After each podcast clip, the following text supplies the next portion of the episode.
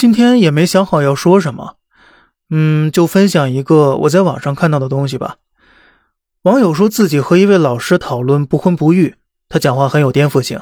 他说呀，不想生孩子的那群人呢，其实是最适合生孩子的，因为他们把人当人，知道成为父母的责任和担当，而不像某些人一样结婚生子只为堵住悠悠众口。有网友啊如此评论，他说：“我怕我教育不好他。”保护不好他，给不了他想要的资源，给不了他足够的依靠，给不了他一个好的精神和物质条件。我更怕他来到这个世界，承受更多痛苦，承受那些我遇到过的和不曾遭遇的痛苦。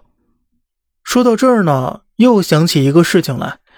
你知道鸟面综合症吗？是一种遗传性的疾病，遗传率很高。嗯，那个母亲自己是这种病。然后生下了一个患有这种病的儿子。嗯，在新闻报道中呢，这个儿子呢也很明显很自卑、很痛苦，他怕遭到别人的嘲笑，所以整天戴着口罩。有网友是这么评论这个事情的，他说：“啊，应该是他反驳这个母亲，他说不是命运让你遇到的，是你自己选择生下来的。孩子的苦难都来源于母亲，你说出路在哪儿呢？”活得这么艰辛，如果我是这个孩子，我宁愿自己从来不曾来到这个世界。可是呢，也有网友说，不应该剥夺一个女性正常的生育的权利，她选择生育的权利。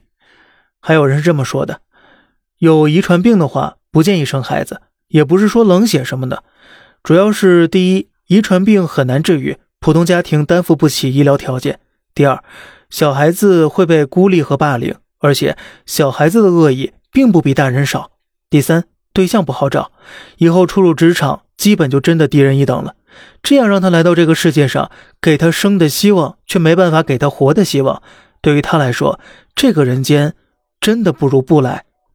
这个新闻事件中的母亲虽然选择生下了一个带有自己遗传病的孩子，但是她也对记者说：“她在采访中说呀。”他努力的给孩子做手术，努力的告诉孩子要阳光快乐的活下去，努力做到自己一切所能做到的事情了。